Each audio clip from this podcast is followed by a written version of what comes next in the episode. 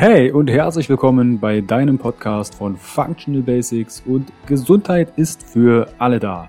Ich freue mich, dass du eingeschalten hast. Mein Name ist Carsten Wölfling. Ich bin Health- und Life-Coach, Speaker und der Gründer von Functional Basics und der Bewegung Gesundheit ist für alle da. Functional Basics vereint dir die besten und effizientesten Werkzeuge, erprobte Schritte und authentische Experten aus verschiedenen Fach- und Lebensbereichen, sodass du deine Ziele nachhaltig erfolgreich erreichst und das Leben erlebst, was du dir wünschst. Erhalte die richtigen Tools und Impulse und kreiere gemeinsam, entspannt und flexibel Schritt für Schritt deine Basis für mehr natürliche Gesundheit, Entfaltung deiner Persönlichkeit, mehr Bewusstsein und Lebensfülle. Functional Basics ist quasi dein Fundament, um richtig gesund, glücklich alt zu werden. Weitere exklusive Informationen zur Folge findest du in den Show Notes und auf meiner Homepage www.functional-basics.de. Teile den Podcast im Social Media. Warum? Gesundheit ist für alle da. Ich wünsche dir viel Spaß bei dieser Folge. Dein Carsten. Herzlich willkommen wieder beim Interview von Functional Basics und deiner Bewegung. Gesundheit ist für alle da. Ich freue mich, dass du wieder eingeschaltet hast. Und heute gehen wir mal Richtung Bewegung, werden wahrscheinlich aber auch so ein bisschen von links nach rechts mal gucken. Und zwar geht es um das Thema Schmerzen in Achillessehne, Knie und Fußsohle. Woher kommen sie und wie du diese Überlastungsbeschwerden dauerhaft wieder loswirst. Dazu habe ich mir die Physiotherapeutin und Sportwissenschaftlerin, Gründerin von Gesundheitsheldin, Sarah Hahn eingeladen. Grüß dich, Sarah. Hallo Carsten, ich freue mich hier zu sein. Danke für die Einladung. Sehr, sehr gern. Ich freue mich, dass wir uns mal wieder in den Bewegungs- und ich sag mal Schmerzkontext reinbegeben. Wir haben gerade im, im, Vorgespräch festgestellt, wir sind ja beides äh, Therapeuten im Sportkontext und irgendwie hat sich da in den Jahren doch ein bisschen was verändert und scheinbar auch nicht.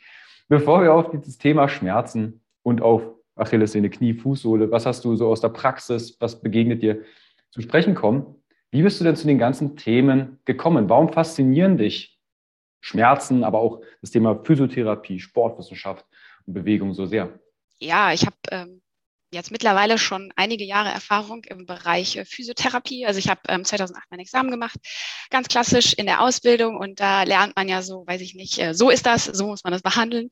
Und ähm, dann habe ich auch in der ähm, Sporttherapie, ähm, in orthopädischen ähm, ja, Physiotherapie gearbeitet, auch äh, mit, mit Leistungssportlern zusammen und habe dann irgendwie nach so drei Jahren gedacht, boah, da muss noch mal irgendwie was kommen. Also irgendwie, das reicht mir nicht. Und ähm, ich wollte gerne in die Lehre und habe dann entschieden, ähm, hey, ich studiere noch mal Physiotherapie. Habe das dann auch gemacht, ähm, Bachelor gemacht. Und währenddessen habe ich so gemerkt, ey krass, das, was wir da gelernt haben und was wir zum Teil machen, entspricht überhaupt nicht dem, was vielleicht in der wissenschaftlichen Literatur unterwegs ist. Also ich habe das erste Mal wirklich Kontakt bekommen zu ähm, wissenschaftlichen Papern. Wie liest man die? Ähm, was kommt da vielleicht auch raus? Und ähm, habe dann so ein bisschen die Liebe dazu entdeckt und bin, ähm, habe dann entschieden, hey komm, ich will verstehen, wie man wenn man Menschen untersucht oder wenn man, wenn man versucht rauszufinden, was sind Ursachen, was hilft, da benutzt man ja verschiedene Messmethoden. Und ähm, das wollte ich verstehen und das wollte ich können. Und dadurch habe ich mich entschieden, nochmal Sportwissenschaften zu studieren im Master mit Schwerpunkt Orthopädie und Biomechanik. Und ähm, ja, habe quasi dieses Handwerkszeug gelernt und bin dann in die ähm, klinische Biomechanik gegangen. Also mich hat das dann so fasziniert, dass ich gedacht habe, boah, man kann gucken, wie bewegt man sich, wie beeinflusst das gegebenenfalls auch Belastung und solche Sachen. Und äh, mache das tatsächlich auch bis heute. Das heißt, ich mache solche funktionellen Bewegungsanalysen, wo wir eben schauen, wie bewegt sich der Mensch und untersuchen eben diesen biomechanischen Teil. Und bin dann so mal für ein paar Jahre so ein bisschen weg von der Therapie. Ich habe es immer noch gemacht, aber es war einfach ein kleinerer Teil und habe dann im Laufe einfach festgestellt, ähm, auch immer wieder dadurch, dass diese Patienten zu uns kommen, und einfach sagen, ja, ich habe jetzt das probiert, ich habe schon alles ausprobiert. Ja, was hast du denn gemacht? Ja, irgendwie weiß ich nicht, Massage und äh, denen. Und dann denkst du dir, hm, okay, das ist nicht genug. Und das passiert halt immer wieder. Und ich habe gesagt, ich, dieser, also dieser therapeutische Teil, der macht mir einfach unglaublich viel Spaß.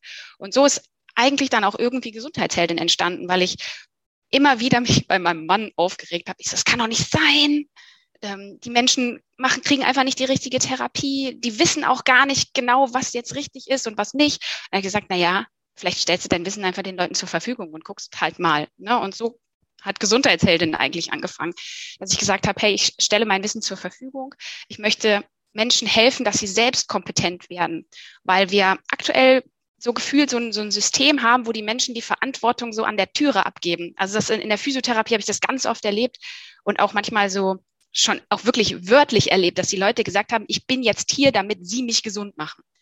Wo ich dann gesagt habe, hm, stopp, das ist, äh, das ist nicht meine Baustelle. Ich kann, ich kann helfen, ich kann Werkzeuge aufzeigen, aber den Weg gehen musst du selber. Und ähm, ja, so hat das angefangen und ähm, jetzt kann, biete ich eben auch über Gesundheitsheldin Coachings an und helfe eben Menschen, dieses, ja, ihre Gesundheit wieder selbst in die Hand zu nehmen. Ähm, und das fasziniert mich einfach. Also es fasziniert mich, wie man eben auch Menschen, die auch schon lange Beschwerden haben, wenn man die wieder in diese, ähm, ja, in auch diese Selbstwirksamkeit bringt und dass die wieder merken, hey, ich kann, ähm, ich kann was verändern, ich kann was bewirken. Und wenn die verstehen, was ist Schmerz eigentlich und wie kann ich damit umgehen? Also wie lerne ich meinen Körper richtig zu deuten, wenn der mit mir spricht? Und wenn die das dann umsetzen, dass die ihre Ziele erreichen können, das finde ich einfach großartig. Und da nutze ich eben alles, was an physiotherapeutischem Wissen da ist, ähm, das Wissen aus der Biomechanik, ähm, aber eben natürlich äh, auch aus der wissenschaftlichen Evidenz. Äh, da bin ich immer wieder unterwegs, gucke, was gibt's Neues und mische das und versuche eben den Menschen als Ganzes zu betrachten und nicht nur ich sage jetzt mal so, nur die Biomechanik, ne? sondern also es geht nicht nur darum, ob ich jetzt einen Knickfuß habe oder irgendwas, sondern es geht auch darum, was passiert sonst in meinem Leben. Und ähm, ja, das gibt es nicht so häufig in Deutschland leider. Und ähm, ja, da will ich einen Unterschied machen. Und so ist das dann gekommen. Und da bin ich jetzt. Wir haben wir vielleicht auch jetzt die ein oder anderen Wissenshappen von dir bekommen, wenn es um das Thema Schmerzen geht. Ich habe das in der Sporttherapie, damals in der Medizin-Trainingstherapie häufig erwähnt. Ne? Chronischer Rückenschmerz. Der Arzt hat irgendeine Diagnostik draufgeschrieben, wo du denkst, okay, hat er sich aber was Schönes einfallen lassen, weil er nicht weiter weiß. Bitte jetzt nicht als denken, alle Ärzte sind so. Es gibt natürlich äh, wundervolle Orthopäden und innere Erkrankungsärzte und Co. Hm. Aber manchmal hat ein Gespräch mit dem Patienten mehr geholfen von, ich sag mal, Reduzierung der Schmerzen als eine Übung an sich, wo ich dann dachte, warte mal, du hast doch als Sporttherapeut so viele Bewegungen und Übungen und Co. gelernt. Warum hilft mir jetzt das Gespräch? Und lass uns da vielleicht mal einsteigen mit dem, was ist denn so der aktuelle Stand 2022? Wir haben jetzt, was haben wir im Februar? Februar 2022. Was ist Schmerz? Was sagt die Schmerzforschung? Also, man, also das normale Bild, was, was man ja normal im Kopf hat, ist so, weiß ich nicht, es tut in meinem Fuß weh, also sendet mein Fuß Schmerz an das Gehirn und dann spüre ich halt Schmerzen. Ähm, und da ist man mittlerweile eigentlich weg von. Sondern Schmerz ist kein Input, der quasi aus deinem Gewebe kommt, aus deinem Fuß, aus deinem Knie, aus deinem Rücken und äh, der dann quasi bemerkbar gemacht wird, sondern Schmerz ist ein Output. Das heißt, es ist ein etwas, das im Gehirn selbst entsteht. Und das Gehirn nutzt quasi alle Informationen, die es bekommt und verrechnet das miteinander und entscheidet dann, tut's weh oder tut's nicht weh. Und dabei hat natürlich dein Körper im Sinn, dass du überlebst und dass es dir gut geht. Ja, das heißt, der Körper nutzt Schmerz als eine Art Warn- oder Schutzmechanismus. Zum einen, ähm, wenn tatsächlich was kaputt gegangen ist, also wenn wir uns ein Bein brechen, dann tut das weh, weil natürlich der Körper verhindern will, dass du weiter drauf rumläufst und es schlimmer machst und es kaputt machst oder noch weiter kaputt machst. Ähm, aber es gibt eben auch den Fall, dass wir Schmerzen spüren können, obwohl noch gar keine Verletzung wirklich da ist, sondern dass es eher ein Hinweis ist, hey, wenn du so weitermachst, dann könnte vielleicht was kaputt gehen. Also dieses vor diesem drohenden Schaden zu warnen. Und da wird eben alles verrechnet, was, ähm, was kommt. Das heißt, es ist natürlich auch das, was wir sehen in der Umgebung. Wo sind wir gerade? Ist das gefährlich? Ist das nicht gefährlich? Kenne ich die Situation vielleicht schon? Also wie war das in der Vergangenheit? Hat das damals wehgetan oder eben nicht? Ähm, auch mein, meine Glaubenssätze, was denke ich darüber? Habe ich vielleicht auch Angst davor, das zu tun, was gerade, was gerade los ist? Aber natürlich auch das, was aus dem Gewebe kommt. Ne? Also tatsächlich auch die Information aus dem Fuß zum Beispiel. Aber wir sprechen da eher von ja, von, äh, von Sensoren, die, die die Reize wahrnehmen, die zum Beispiel wahrnehmen, ist da eine schnelle Veränderung der Bewegung, wie schnell passiert das, wie viel Druck ist da, wie viel Kraft muss ich aufwenden. Also all das wird weitergeleitet und dann eben äh, verarbeitet. Und das ist dann Schmerz, also der Output, der rauskommt. Ja. Wird der eine oder andere vielleicht sagen, okay, mir tut jetzt die Fußsohle weh. Häufig, leider auch wahrscheinlich noch zu häufig, ist es dieses da, wo es, da, wo es weh tut, muss die Ursache sein. Jetzt hast du mhm. gesagt, die, die Sinne spielen damit eine Rolle, Glaubenssätze, was denke ich denn zu dem Thema Schmerzen? Also da sind wir ja auch schnell bei der Psyche und mhm. manche könnten ja jetzt assoziieren, warte mal, dann ist Schmerz ja nur eingebildet, mhm. dann kann ich ja direkt gleich zum Psychologen gehen. ja. Das, das, hört man ja schnell mal. Ja, total. Ähm, und das ist mir total wichtig, dass du sagen, nein, Schmerz ist immer real. Immer. Also man kann sich Schmerz nicht einbilden. Wenn Schmerz da ist, dann, dann ist er da. Und ähm, das, also da, da möchte ich dringend von loskommen, weil das ist dann, dann stigmatisiert man Menschen ja und sagt, ja, du bildest dir nur ein, dass da irgendwas ist. Nein, das ist nicht so. Es ist einfach, der Körper weist dich darauf hin, also so ganz platt gesagt, ändere was so wie du es gerade tust, ist es nicht gut. Und es kann natürlich sein, dass die, ich sag mal, die Struktur Fuß einen großen Anteil daran hat, weil du dich zum Beispiel, weiß ich nicht, eine neue Belastung, eine sportliche Belastung aufgenommen hast. Es kann aber eben auch sein, dass solche Themen wie ähm, Stress oder auch Psyche eine größere Rolle daran spielen. Und das gilt es dann eben herauszufinden, um dann die richtigen Therapiemaßnahmen zu finden. Ich sage immer, du hast deinen Eimer, wenn der überläuft, dann tut's weh und Du kannst etwas an der Größe des Eimers ändern. Das heißt, du kannst gucken, dass du belastbarer wirst. Oder du kannst einfach gucken, was ist denn schon im Eimer drin? Und wie viel Kapazitäten habe ich denn? Und dann muss man gucken, was ist denn vielleicht der größte Hubs, den man rausnehmen kann, um einfach die Kapazitäten zu erhöhen. Hm. Und ähm, ja, das, das ist eher das, was wichtig ist. Und man, manchmal ist es dann die Psyche. Und manchmal muss ich dann auch sagen, okay, da bin ich als eher vielleicht von der körperlichen Seite kommt, dann auch nicht die richtige, sondern da muss entweder vielleicht jemand dazukommen oder jemand anders hauptsächlich die Therapie übernehmen. Du hast gerade diesen Eimer beschrieben. Ich kenne den von, ich glaube, ich weiß gar nicht, ich weiß nicht, ob er von Erik Kopp ist, vom SeaHealth mhm. oder aus anderen, ne, oder Stresseimer, Stressresilienz. Du kippst Sachen rein ja. und du hast kleine Abflusshähne, wo du quasi den Eimer leerst. Entweder, genau. wie du gerade sagst, ich mache den Eimer größer was nicht die Einladung ist, okay, dann kann ich noch mehr auf gut Deutsch nicht missverstehen, Scheiße reinladen und äh, so wie äh, mir tut was weh, nehme ich eine Paracetamol und kann trotzdem Marathon laufen. Wir haben keinen Paracetamolmangel oder einen Ibuprofenmangel. Mhm. Vielleicht ein Stressresilienz-Thema dann. Oder du machst ganz viele Wasserhähne ran.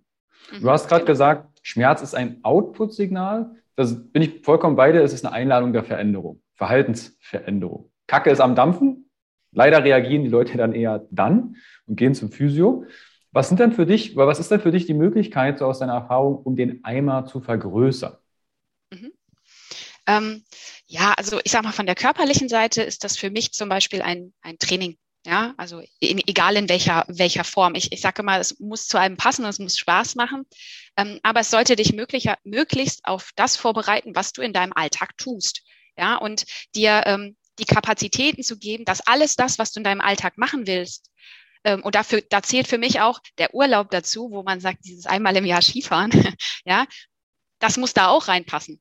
Und das heißt, das muss man vorbereiten. Ähm, und ähm, das ist, das ist das, was du von der körperlichen Seite her machen kannst. Ähm, es gibt aber auch noch, man nennt das ja immer so schön Lifestyle-Faktoren. Ne? Aber also man kann natürlich auch ähm, dafür sorgen, dass man einfach ausreichend schläft, dass, dass man erholt genug ist.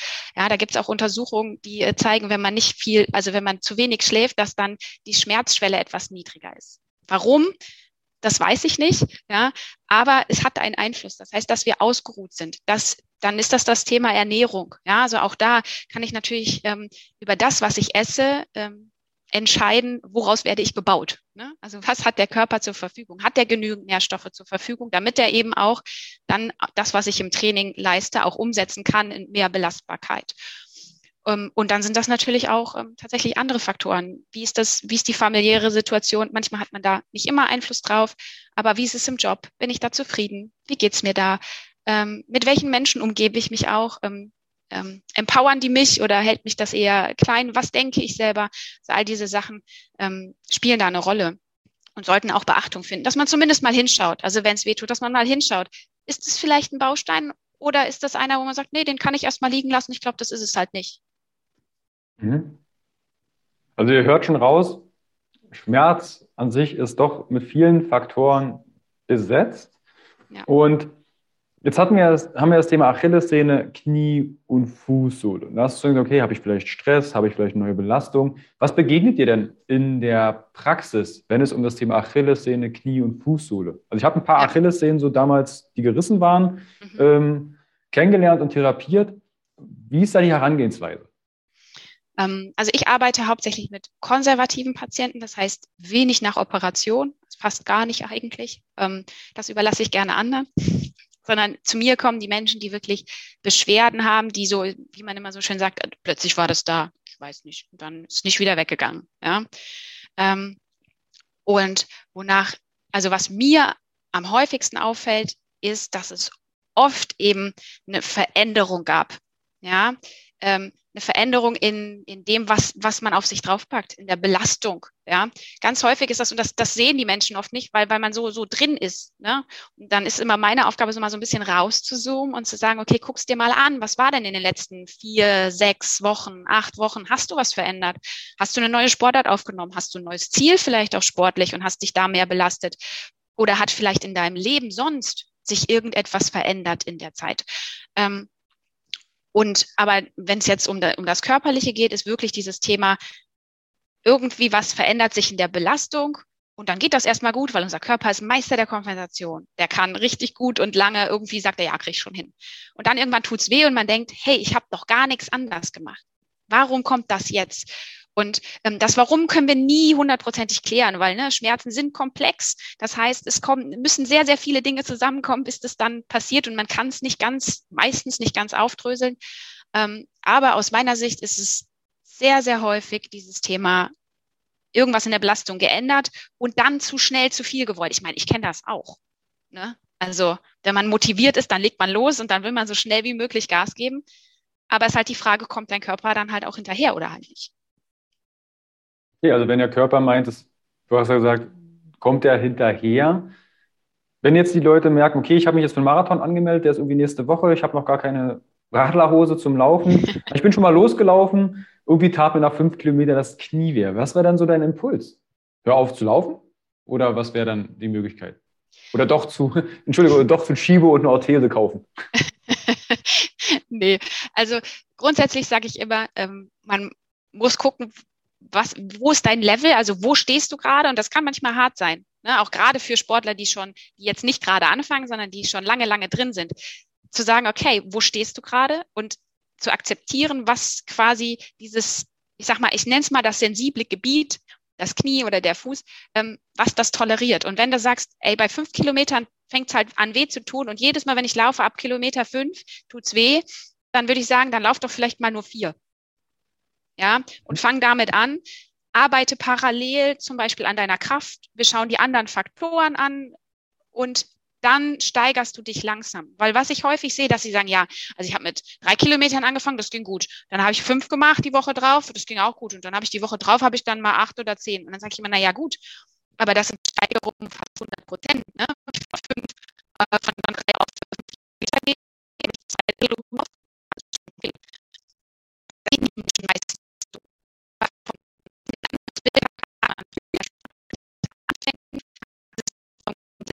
war vor zehn Jahren. Aber in den Jahren dazwischen nicht viel passiert ist und da ist das, das hat man auch nicht auf dem Schirm. Und das wäre so mein Tipp, ähm, nicht das zu machen, sondern den Sweet zu finden, wo es nicht weh und von da aus dann langsam anfangen, die Belastung zu steigern. Und wenn man merkt, geht mal wieder 10% zurück und guckt da weiter. Und ähm, so mache ich es eigentlich auch mit meinen die Belastungsfaktoren anpassen, als der Körper zu gegeben ist. Also das vergesst auch das nicht. Ich hatte letztens erst wieder jemand, der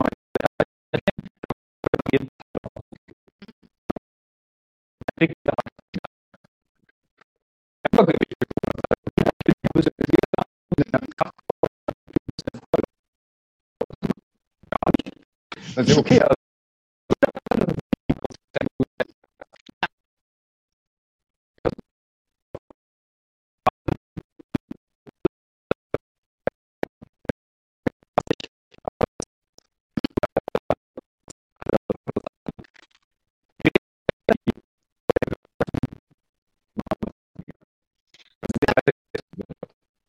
stimmt.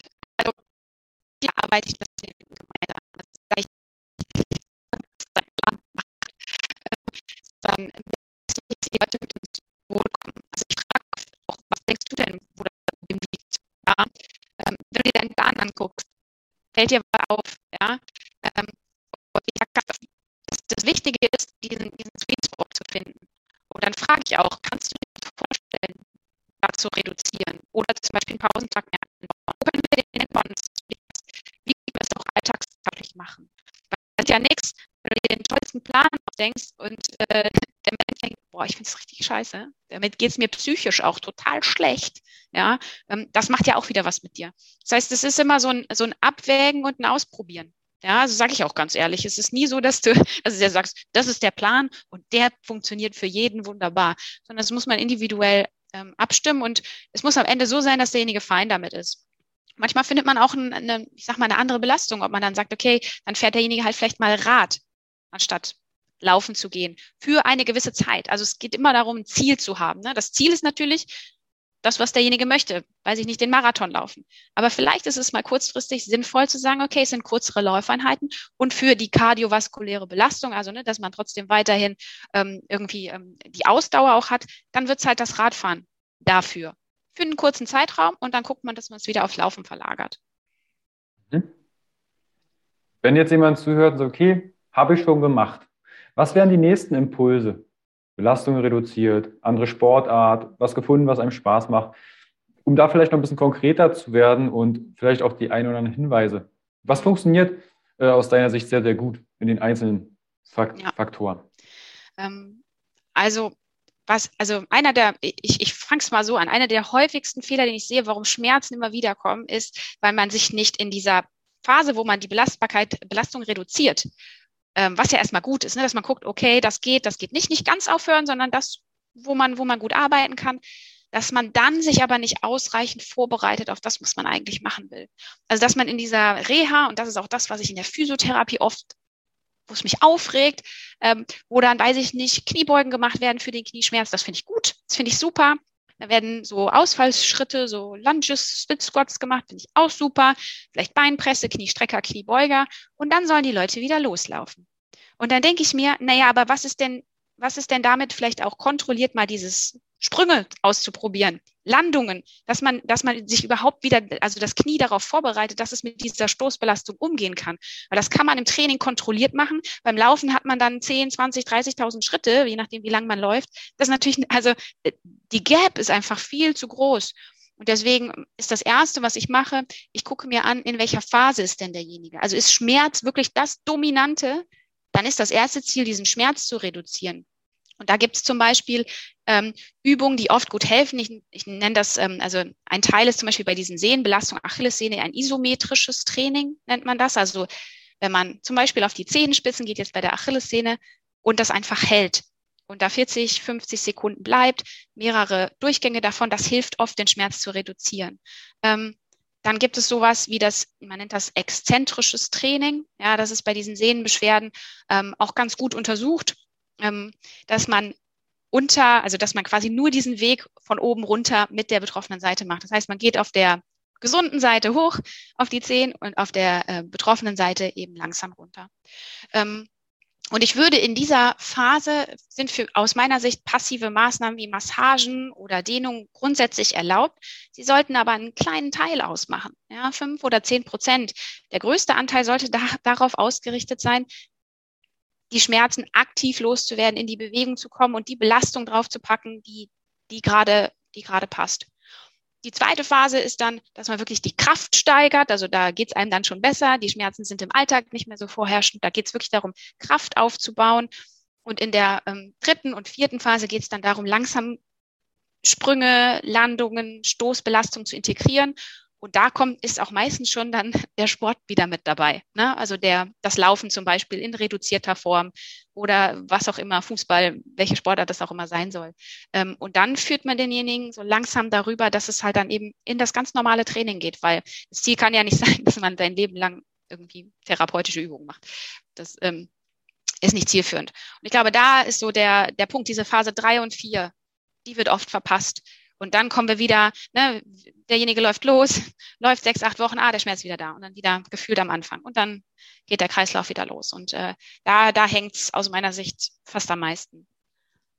Was, was ist, um nochmal hier die Konsequenz rauszuziehen, nach den sechs, acht Wochen, Schmerz kommt wieder, sehen wir auch häufig bei Sportlern, ne, die sind austherapiert aus der Reha, gehen auf den Platz, bolzen da rum und kommen nach sechs, acht Wochen wieder. Ja.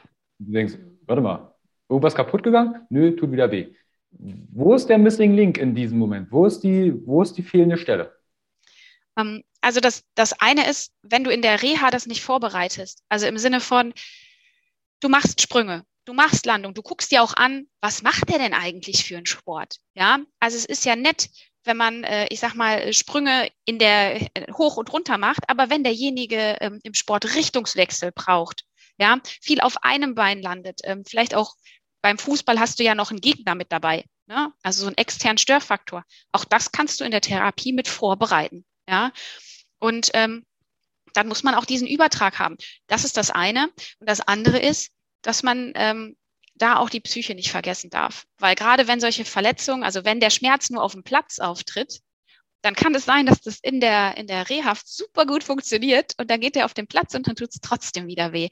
Also, dass man die auch noch so ein bisschen dahin begleitet, wenn die auf dem Platz sind, das, also ich meine, dass ich weiß, dass es im Therapiesetting nicht immer möglich ist, dass man selber nebendran steht, aber dass man den Aufgaben gibt. Hey, du gehst jetzt zurück ins Mannschaftstraining, mach vielleicht erstmal nur das Warm-up und die ersten Pass Passspiele mit dem Ball mit und achte dabei auf das und das oder mach nur eine halbe Stunde, whatever. Da muss man gucken, was passt und was, was geht. Ähm, und dass man die dabei begleitet. Und dann kriegt man auch das Feedback, du, das funktioniert aber noch nicht.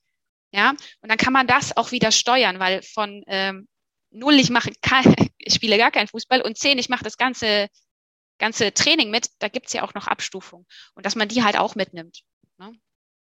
Also falls jetzt vielleicht hier ein Therapeut im Bewegungskontext zuhört, das war das hatten wir auch im Vorgespräch, was mich dann in der Sporttherapie, also in der medizinische Trainingstherapie und im Reha-Sport absolut abgenervt hat, weil es gab keine, keine Screenings. Also ich habe mich damals im Studium 2012, meine Bachelorarbeit war über Bewegungsanalyse und äh, funktionelles Training, Faszien. Konnte man das irgendwie verbinden damals?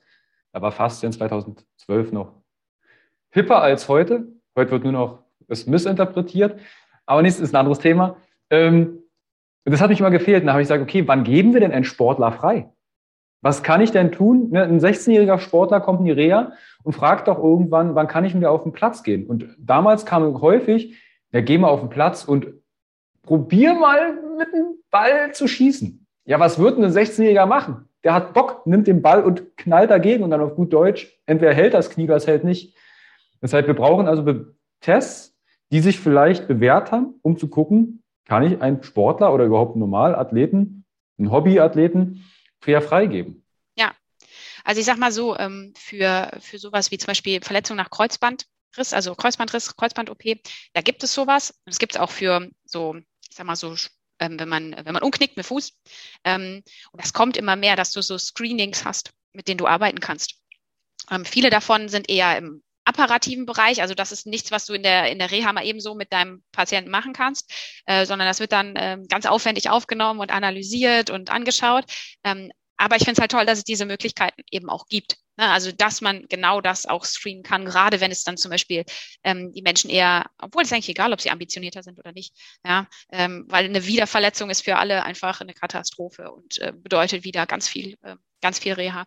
Also da gibt's schon viele, viele tolle Möglichkeiten. Ähm, da passiert ganz, ganz viel, und auch in der Forschung, um eben zu gucken, wie kann man sowas einfach testen. Ja, und bei mir ist es halt ganz häufig, ich, ähm, ich nutze dann zum Beispiel verschiedene ich sag mal, abgewandelte Krafttests, weil wenn ich die Leute natürlich nur digital sehe, kann ich natürlich jetzt die nicht an irgendwelche Geräte setzen. Ich gucke mir an, können die bestimmte Sprünge, können die bestimmte Belastung und dann macht man das eben schrittweise. Ich glaube, das schrittweise ist das Thema, ne? dass du halt nicht ähm, irgendwie 15 Schritte überspringst. Ähm, das ist ganz, ganz wichtig und das ist auch für, sag mal, mental ist das super schwierig. Für, das ist, wo meine Coaches am meisten hadern. So dieses, was und jetzt soll ich nochmal die Handbremse ran, reinpacken, das ist super schwierig und das weiß ich auch. Also aus eigener Erfahrung auch, das ist einfach mühsam. Ja. Also ich glaube, jeder, der irgendwie ambitioniert Sport macht und weiß, dass er verletzt gewesen ist, ich hatte mir beim Wasserball mal den Arm ausgekugelt, schon einige Jahre her. das taucht immer mal wieder auf, wo ich weiß, okay, da sind noch Defizite, ich bin dabei dann nicht aufzuarbeiten. Mhm. Aber es ist halt immer eine Einladung. Guck doch mal da etwas genauer hin. Ja, was, was steckt dahinter? Wie gehst du mit dieser mentalen Komponente um? Was, was tust du dann mit deinen Coaches? Ähm, ja, ich arbeite ganz viel mit, ähm, also zum einen mit Zielsetzung, ähm, dass wir eben A, das große Ziel haben, aber auch kleinere Teilziele und dass wir die halt auch feiern, weil das passiert ganz oft, dass das nicht ist, dass das nicht gemacht wird, sondern es ist ja so, oh Gott, ich bin immer noch nicht da. Und dann sage ich immer, ja, guck mal, das, so war es vor vier Wochen, so ist es jetzt. Also ich versuche das nicht total eng zu tracken, weil ansonsten fokussiert man mit sich so sehr auf Schmerz und so, das ist auch nicht gut. Aber so in kürze, äh, in größeren Abständen, vier Wochen mal zu gucken, wo bist du vor vier Wochen gewesen, wo bist du jetzt? Ähm, das hilft oft. Ähm, wir arbeiten auch mit positiven Affirmationen, wenn, wenn ich merke, dass das irgendwie ein Thema ist, an den Glaubenssätzen zu arbeiten, ähm, da stark zu bleiben. Und ja, ich bestärke die Leute immer wieder darin und versuche die auch, ähm, auch ähm, ja, dass die dieses Selbstvertrauen oder dieses Vertrauen in den Körper auch wiederkriegen. Also manchmal sind Übungen auch einfach nur dazu da, äh, um äh, Angst zu verlieren vor bestimmten Dingen. Also das sind jetzt dann nicht die Leistungssportler oder die ähm, auch meistens nicht die Hobbysportler, aber die, die im Alltag starke Probleme haben. Da hatte ich mal eine, eine Kundin, bei der ähm, die konnte keine Treppe mehr steigen, weil das so schmerzhaft war in der Leiste. Das ging gar nicht. Wirklich. Das, also es war seit drei Jahren Riesenbeschwerden. Und dann war es irgendwann die Aufgabe, so du gehst jetzt mal eine, eine Etage ne, die, auf der Arbeit. Nicht je drei, sondern nur eine. Und das war für die psychisch so ein Thema. Und ich gesagt, du gehst so lange nur eine, bis es dich nicht mehr stresst. Und dann gehst du zwei oder drei. Ja? Ähm, und da war das dann, also die Übung war gar nicht so sehr für die Leiste, weil sie konnte das eigentlich schon, sondern die war für den Kopf. Ja. Und dann irgendwann war sie bei den drei Etagen und dann haben wir das gefeiert. Aber wir haben auch die eine Etage gefeiert. Ja. Und ich gesagt, hey, guck mal, du kannst eine Etage gehen, es tut dir nicht weh. Geil. Ja. Ähm, und ich ermutige die Leute immer auch, sich selbst zu feiern dafür, dass sie dranbleiben. Weil das ist dann immer, ja, danke, dass du die Übungen, dass du das alles machst. Sag ich, nee, bedank dich bei dir selbst. Bedank dich bei dir selbst, dass du losgehst und das machst, weil es ist anstrengend. Veränderung ist anstrengend. Reha ist anstrengend. Und ähm, ja, feier dich dafür und nimm dir auch Auszeiten. Also auch mal Auszeiten von diesem ganzen, ich muss mich um mein Knie kümmern, ich muss mich um meinen Fuß kümmern. Es muss auch mal Oasen im Alltag geben, jede Woche, wo du dich um nichts kümmerst.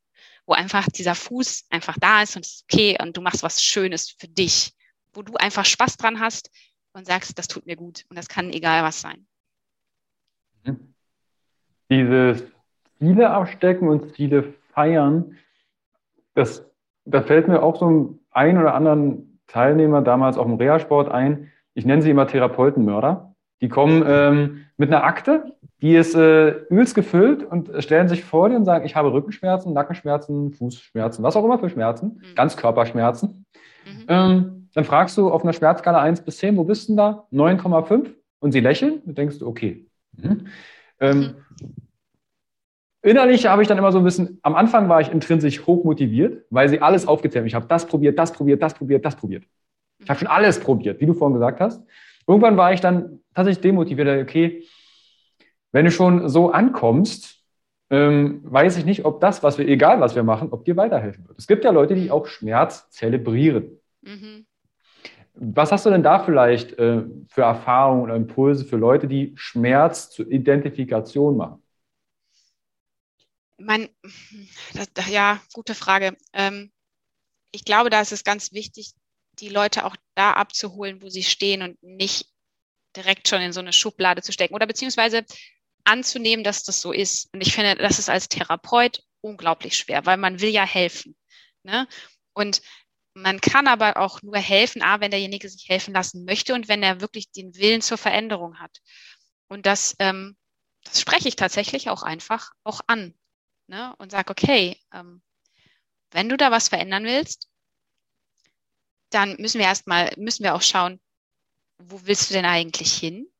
Und ähm, was, also, was, was willst du und was bist du auch bereit zu tun dafür? Also bist du bereit, da zu investieren? Und ich frage die Leute dann auch, willst du meine Meinung dazu hören? Ne? Weil, also, das habe ich früher manchmal habe ich gesagt, ja, sie müssen aber das und das machen und das war aber nicht richtig und ähm, mittlerweile, das, man fühlt sich immer noch komisch an, aber ich frage die Leute wirklich, wollen Sie dazu meine Meinung? Und sie sagen, ja, ja, ähm, dafür bin ich doch hier. Und dann sage ich, mhm.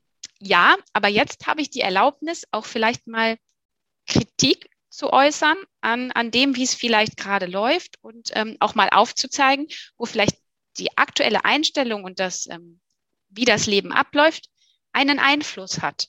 Also ich will gar nicht sagen, du bist selber schuld, weil du machst das und das und das ist schlecht, sondern eher zu sagen, hey, es gibt bestimmte Einflussfaktoren und ähm, dann würde ich die nie überladen mit allem, sondern wir nehmen uns einen Baustein raus. Und manchmal ist es dann auch so, dass ich sage, ich glaube, ich bin nicht die Richtige, weil also das, das ist ja auch fein. Es kommen ja auch Menschen zu dir, die, die wollen quasi sich auf die Bank legen und massiert werden. Und ähm, das hat auch eine Berechtigung. Ja, ähm, und die haben dann diese Erwartung. Und wenn ich die Erwartung nicht erfülle, dann, dann kann, also da kann ich der tollste Therapeut der Welt sein, die, die beste, ähm, ähm, die äh, evidenzbasierteste Therapiemethode haben, sie wird nicht funktionieren. Ähm, und da muss man dann auch einfach klar sagen, so, dass, dann bin ich vielleicht nicht die Richtige, weil das ist nicht das, was ich machen möchte. Ja. Aber das muss halt wertschätzend passieren. Ich glaube, Wertschätzung ist da das, das Wichtigste, dass die Leute sich auch öffnen und dann offener dafür werden. Das ist ein Prozess. Mhm.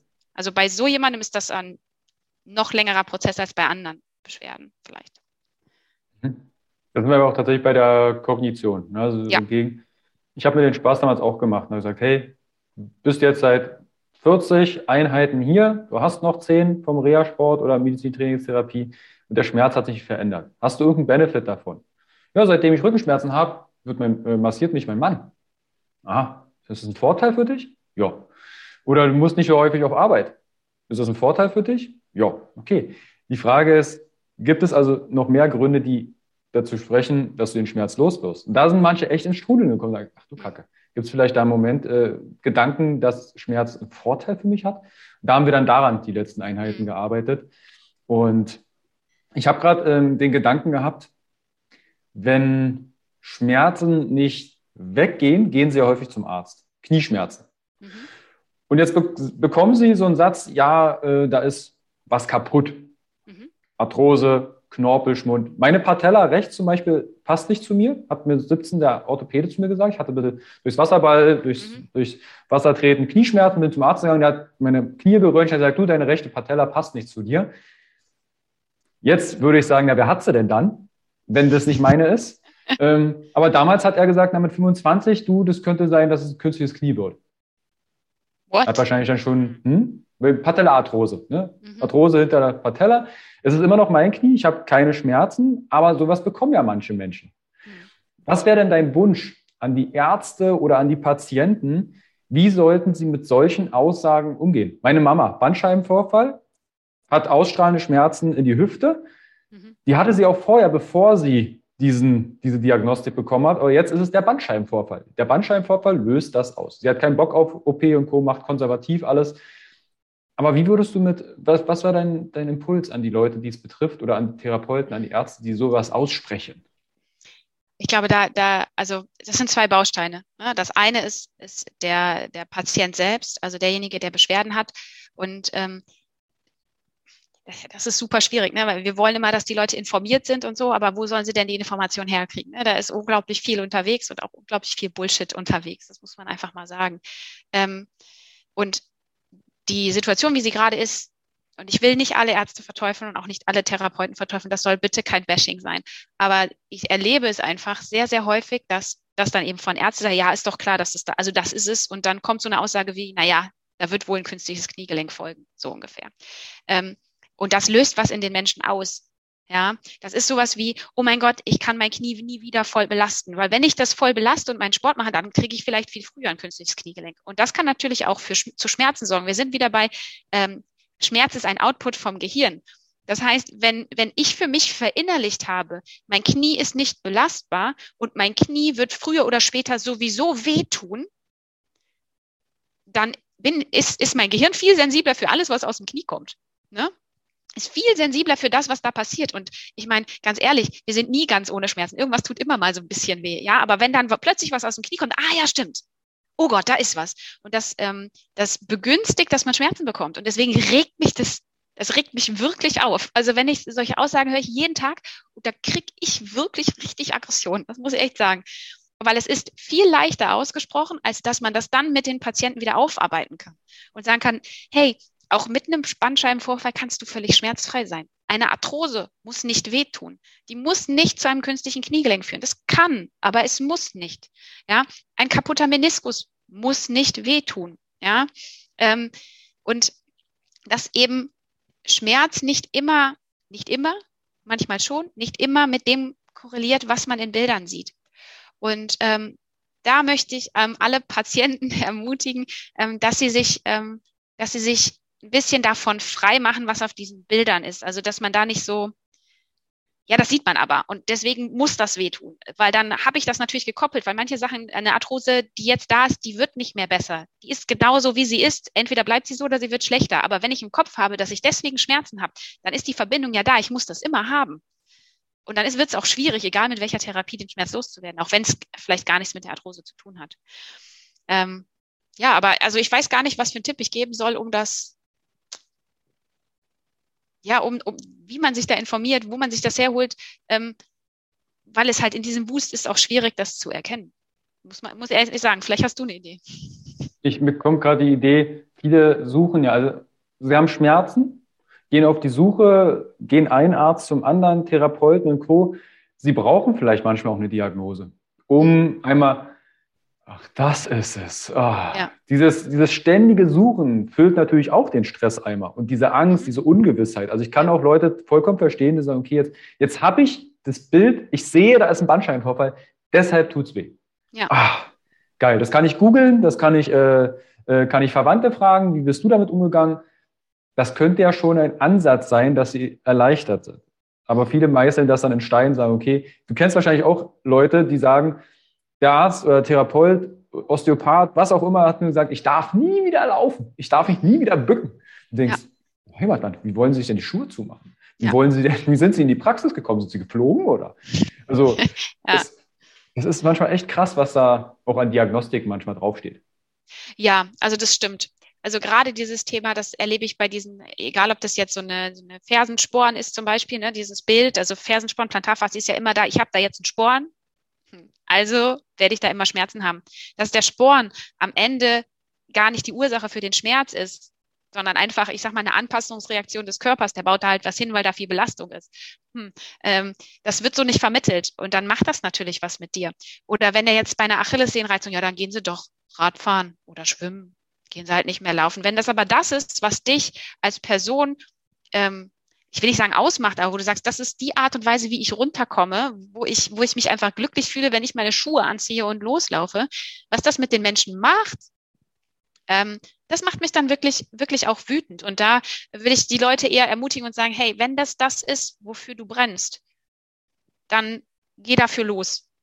Und weil wir sind keine Maschinen, wir sind eher wie Pflanzen, wir können uns verändern, ja, wir können uns anpassen. Ähm, ich weiß gar nicht, wer das mal gesagt hat. Ähm, wir sind eher wie eine Pflanze und wenn man die richtigen Umgebungsbedingungen schafft, dann kann die auch wachsen, ja. Ähm, das Wasser, was man reinkippt, die Nährstoffe, wo man die hinstellt, etc. pp. Und deswegen, ähm, wir sind keine Maschinen. Also wenn wir da von diesem Bild der, des Ersatzteillagers wegkommen, äh, ich glaube, dann, äh, dann ist schon viel geschafft. Ja. Jetzt hast du den Fersensporn ähm, erwähnt. Was wäre jetzt eine Herangehensweise? Oder was ist ein Grund für Fersensporn? Du hast gesagt, da ist Spannung da. Ja. Und äh, was sind denn die möglichen Interventionen? Wo könnte ich ansetzen? Also es ist wieder dieses Multifaktorielle, ne? Also so, das kann alles aus, ich sag mal, aus dem Bereich Lifestyle, Ernährung und so, das kann, das kann ganz viel Einfluss haben. Was man weiß aus der Literatur ist, dass ähm, tatsächlich viel langes Stehen ein, ein Faktor ist, wo es herkommen kann. Ähm, ähm, Gewicht spielt eine Rolle. Ja, also je mehr ich wiege, desto mehr Last ist natürlich auch drauf. Ähm, und eben, wie viel Belastung packe ich drauf? Ja, dann gibt es noch so ein paar Faktoren aus der Biomechanik, wo man aber nicht ganz sicher ist. Also ist jetzt zum Beispiel kippt der Fuß vermehrt nach innen, kann das ein Risikofaktor sein. Das heißt aber nicht, dass wenn ich meinen Fuß nach innen knicke, kriege ich auf jeden Fall solche Schmerzen. Also das muss man immer ganz klar haben. Aber im Umkehrschluss kann das ein therapeutischer Ansatz sein. Das heißt, was bei so einem Fersensporn, was ich sehr häufig mache, ist wieder dieses, ich gucke mir an, in welcher Phase bist du? Wo stehst mhm. du gerade? Und wenn Schmerz im Vordergrund steht, dann geht es wirklich ganz viel um erstmal Koordination vom Fuß, den kennenlernen, weil wir machen ja eigentlich nie was mit unseren Füßen und gucken uns die nicht an und ähm, die tragen uns von A nach B, aber erfahren sehr wenig Beachtung. Ähm, dann geht's ganz leicht um so isometrische Spannungsübungen und solche Sachen. Ähm, vielleicht auch, wenn das tatsächlich ein sehr starker Knicksenkfuß ist, sodass vielleicht einen Einfluss hat, auch daran zu arbeiten. Und dann langsam ins Krafttraining überzugehen. Das ist zum Beispiel auch Wadenheben, weil die Wadenmuskulatur, also ganz viel der, der Beugemuskulatur äh, für die Zehen kommt von der Wade. Ähm, das ist Training für die Fußbinnenmuskulatur, immer in Abhängigkeit von dem, wie geht's dem Fuß. Und dann jede Woche den Plan ändern. Vielleicht nicht jede, vielleicht auch jede zweite. Das kommt immer so ein bisschen drauf an, jede dritte. Ähm, das ist auch ein weiterer Fehler, den ich ganz oft sehe. Ja, ich mache doch mal ein zum Beispiel exzentrisches Training für die Wade, für den Fuß. Ja, ähm, ja, aber seit zwölf Wochen in der gleichen Intensität. Ähm, das bringt einen ja nicht weiter. Also irgendwann ist das dann halt nicht mehr anstrengend. Und dann, das ist halt auch sowas, was dann oft problematisch ist, dass die Therapie dann aufhört, dann kriegt derjenige seinen Plan und dann macht er den Plan drei Monate lang. Aber der ändert sich halt nicht. Und das muss sich ändern. Also es muss sich immer an die aktuelle ähm, Situation anpassen. Und wenn es nicht mehr anstrengend ist, dann muss es schwieriger werden. Das ist dann oft auch mein Job zu sagen, nee, raus aus der Komfortzone. Es geht weiter. Jetzt wird es anstrengender. Und beim Fuß sind das dann auch tatsächlich sowas wie Wippen, kommt dann irgendwann dazu ähm, kleinere, so wie so Prellsprünge, Landungen, Absprünge, je nachdem, wo derjenige halt hin möchte. Ne? Und im Alltag, ähm, ganz ehrlich, gerade beim Fersensporn, ähm, ist es so, wenn das jetzt jemand ist, der einen stehenden Beruf hat, der stehen muss mhm. und gar keine andere Chance hat, dann ist da natürlich schon sehr, sehr viel Last drauf. Und den dann gerade in einem Schmerzniveau rauszukriegen, das ist manchmal dann nur mit Übungen nicht, nicht getan. Und bei solchen Situationen empfehle ich manchmal tatsächlich auch eine Einlage. Für temporär, wirklich kurzfristig. Also das ist mir immer ganz wichtig. Eine Einlage ist nicht der Quick Fix für dein Problem. Aber wenn starke, starke Schmerzen da sind und selbst der Alltag und derjenige vielleicht auch dann nicht berufsfähig ist, dann kann das manchmal ein gutes Mittel sein, um da so ein bisschen Reiz rauszunehmen. Und wenn das dann besser geht, dann kommt die Einlage weg und dann geht's weiter. Also das sind so beim Thema Fersensporn, wie ich das angehen würde. Mhm. Dächte, die TU Chemnitz, also ich habe damals studiert äh, an der TU Chemnitz und da gab es einen Forscher, der hat Barfußläufer. Also die Zuhörer und Zuschauer wissen das, dass ich seit 2014 barfuß unterwegs bin mhm. und wenn dann äh, mit Minimalschuhen. Und die haben untersucht, wie sich die Lederhaut an den Füßen verändert, wenn du eher Schuhträger bist oder Barfußläufer. Also sie haben Naturvölker und ähm, Schuhträger und dann habe ich da angerufen gesagt, hey, ich würde mich gerne als Proband melden. Da haben die gemeint, äh, warte mal, für, diese, für dieses Feld, freiwillige Barfußläufer im urbanen Feld, dafür haben sie gar keine Zielgruppe. Mhm. Also ich war der Erste und äh, wahrscheinlich auch der Einzige, der sagte, ich würde mich gern, ich will mal meine Füße sich angucken lassen. Ja. Ein Ergebnis war aber, was sie damals kommuniziert haben, ist, dass die Lederhaut sich bei Schuhträgern, wenn sie weich unterlagert sind, die Lederhaut dünner wird. Mhm. Was nicht gleich heißt, dass wir Schmerzen haben, aber der Körper passt sich entsprechend an. Use it or lose it. Ja. Nicht benutzen oder ist zu wenig oder keine abwechslungsreiche Bewegung. Auch ein Auslöser für Schmerz. Kann denn ein, eine mangelnde Bewegung auch Schmerz auslösen? Ja, also ich, ich, ne, ich bin da immer vorsichtig, also rein, rein von, äh, ich glaube, ob es da Untersuchungen gibt, das, ähm, das weiß ich jetzt ehrlicherweise gar nicht. Ähm, im Gegen, also im Gegenzug weiß ich aber, dass es Untersuchungen gibt, dass Bewegung schmerzhemmend sein kann im Umkehrschluss. Ne? Also dass dann bestimmte auch ähm, Hormone ausgeschüttet werden etc., äh, die äh, schmerzhemmend wirken. Ähm, dementsprechend eine mangelnde Bewegung kann schon auch zu Schmerzen beitragen. Ich meine, das merken wir an äh, sowas wie äh, Nackenschmerzen, Rückenschmerzen vom Sitzen. Das ist nicht, dass Sitzen schädlich ist an sich. Es ist eher die Dauer und die mangelnde Variation in, also wir bewegen uns halt einfach nicht und sind dann halt acht Stunden in einer Position. Und wenn ich acht Stunden lang meine Faust balle äh, und die so halte, dann tut das weh danach. Ja, also äh, das, das versteht, glaube ich, jeder. Ja, ähm, und deswegen kann mangelnde Bewegung auch zu Schmerzen beitragen, weil wir natürlich auch nicht mehr belastbar sind. Ne? Also ich meine, wenn ich acht Stunden am Tag sitze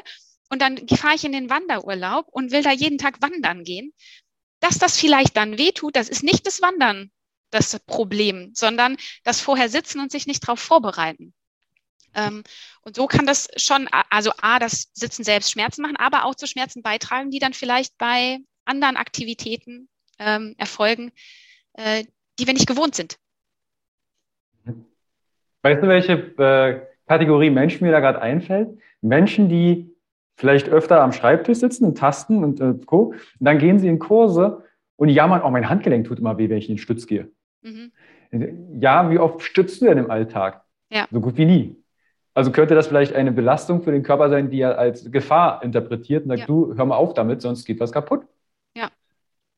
Genau, hm. so ist es eigentlich auch. Ne? Und ähm, ich finde, darauf kann man es oft runterbrechen. Also da, ich habe oft das Gefühl, ich wiederhole mich, wenn ich meine Posts und äh, Infos und so weiter verbreite. Es ist oft eben dieses Verhältnis von, was bin ich gewohnt in meinem Alltag? Also was liegt innerhalb meines, ich sag mal, Belastbarkeitskreises? Mhm. Und was liegt eben nicht drin? Und Dinge, die ich nie tue, die liegen halt auch nicht drin. Ja. Ähm, und wenn ich die dann mache, wenn ich die einmal mache oder zweimal mache, dann sagt der Körper wahrscheinlich, ist okay, je nachdem, wie weit es außerhalb liegt. Aber wenn ich dann immer wieder Sachen mache, die außerhalb dessen liegen, dann sagt der Körper irgendwann, ein bisschen viel. Ändere was. Das ist zu viel. Mach das bitte nicht. Und das, ähm, das ist mit super, super vielen Dingen so. Ne? Mhm. Ähm, und ich glaube, dass, wenn man das versteht, ist schon sehr viel gewonnen. Also wenn man versteht, was der Schmerz einem eigentlich sagen will und es dann hinbekommt, diesen Zoom raus. Okay, ich gucke mir mal an, was mache ich denn eigentlich? Was, was, was passiert denn in meinem Leben? Und was liegt vielleicht da, was so ein bisschen außergewöhnlich ist? Ja, ähm, will ich das denn weiterhin machen? Ist das ein Ziel? Dann sollte ich daran arbeiten, dass mein Kreis größer wird und das da reinpasst. Ja, ähm, ich glaube, dann ist schon viel geholfen. Mhm. Also ich glaube, das ist wieder eine Folge, die man sich definitiv zwei, dreimal anhören darf, weil natürlich auch immer sehr subtil auch Antworten gegeben werden. Es gibt keine pauschale Antwort gegen Schmerz, aber es gibt viele Antworten, wie du Schmerz reduzieren kannst oder auch gar vermeiden kannst. Hm. Sarah, du hast davon gesagt, du hast Coaches ähm, und äh, hast einen Instagram-Kanal und Co. Wie kann ich denn mit dir in Kontakt treten, wenn ich jetzt merke, du, ich probiere das, aber ey, die ganzen Infos, das ist zu viel. Ich bin mhm. in einem Umsetzungsproblem. Wie kann ich denn mit dir Kontakt aufnehmen oder wo kann ich mehr über dich erfahren? Ähm, ja, also zum einen bin ich äh, bei Instagram, äh, Gesundheitsheldin. Ähm, und äh, meine Website heißt auch äh, gesundheitsheldin.de. Ähm, das heißt, das ist alles so aus einem Guss. Ähm, und da äh, findet man mich, da findet man auch mehr Infos äh, zu mir, zum Coaching. Da stelle ich auch sehr, sehr viele Infos bereit. Ich habe auch einen YouTube-Kanal, Gesundheitsheldin, also das heißt alles gleich, das ist relativ einfach, ähm, wo ich dann oft längere Videos teile und auch mehr so diese Zusammenhänge beleuchte. Bei Instagram sind das oft so kleine Infosnacks, ja. Und ähm, da äh, findet man mich äh, gerne Nachrichten schreiben, also einfach auf den Kontaktbutton klicken, mit mir direkt in Kontakt treten über die Direct Messages bei Instagram. Äh, super gerne. Ähm, ich ähm, helfe da, wo ich kann und äh, beantworte gerne alle Fragen. Verlinken wir euch natürlich alles in die Show Notes. Klickt euch gerne durch. Wenn ihr bei Instagram, YouTube seid, schaut euch die Inhalte an, teilt sie gerne, weil das ist die, ich sag mal, die Wertschätzung kostenfreien Inhalt teilen, abonnieren, eine Nachricht schreiben, Fragen stellen, euch austauschen. Und wenn ihr mit Sarah Kontakt aufnehmt, bestellt die Grüße von Carsten. Dann weiß sie, okay, da war was mit einem Interview, mit einem Podcast, dass sie das zuordnen kann. Das würde mich zumindest sehr, sehr freuen. Und wenn ihr mit eurem Thema Schmerzen nicht weiterkommt, dann ist Sarah eure Ansprechpartnerin. Ja, sehr, sehr gerne. Ich danke dir vielmals und ja. ich glaube, wir haben wieder sehr, sehr viel zusammengetragen. Von daher, vielen, vielen lieben Dank. Sehr gerne, es hat mir sehr viel Spaß gemacht. An alle, die noch dran sind, klickt euch unten durch, gerne bei iTunes und Spotify bewerten, wenn euch die Informationen in dem Podcast gefallen. Und dann hören wir uns bald wieder. Bis dahin, ciao. Hi und vielen lieben Dank für dein Vertrauen und deine kostbare Zeit. Mit dem Podcast von Functional Basics schiebe ich meine Gesundheitsrevolution Gesundheit ist für alle da weiter an. Wenn dir die Folge gefallen hat, dann bewerte meinen Podcast gerne bei iTunes. Du hast kein iTunes? Kein Problem.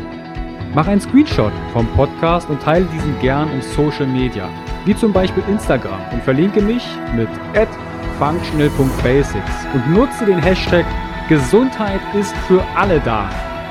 Teile gerne den Podcast und Gesundheit mit deinen Freunden und Bekannten. Warum? Gesundheit ist für alle da. Du hast Anregungen für weitere Folgen oder Fragen? Dann schreibe gern an info at functional-basics.de mit dem Betreff Podcast und ich melde mich sehr gerne bei dir zurück. Du wünschst dir mehr Gesundheit, Lebensqualität und Performance im Beruf und Leben? Dann unterstütze ich dich als Coach sehr gerne. In den Show Notes findest du einen Link, wo du dein kostenfreies Beratungsgespräch mit mir vereinbaren kannst. Du bist Unternehmer, möchtest mehr über die Gesundheit und Performance für deine Mitarbeiter erfahren oder organisierst Events? Als Speaker und Trainer gestalte ich für dich interaktive und abwechslungsreiche Seminare, Workshops und Vorträge rund um artgerechte Gesundheit und Performance. Du möchtest von zu Hause mehr über deine Functional Basics erfahren? Dann melde dich für meinen Functional Basics Guide an und erhalte noch mehr Einblicke in die Welt natürlicher, der Gesundheit und Performance. Ich wünsche dir einen wundervollen Tag. Dein Carsten.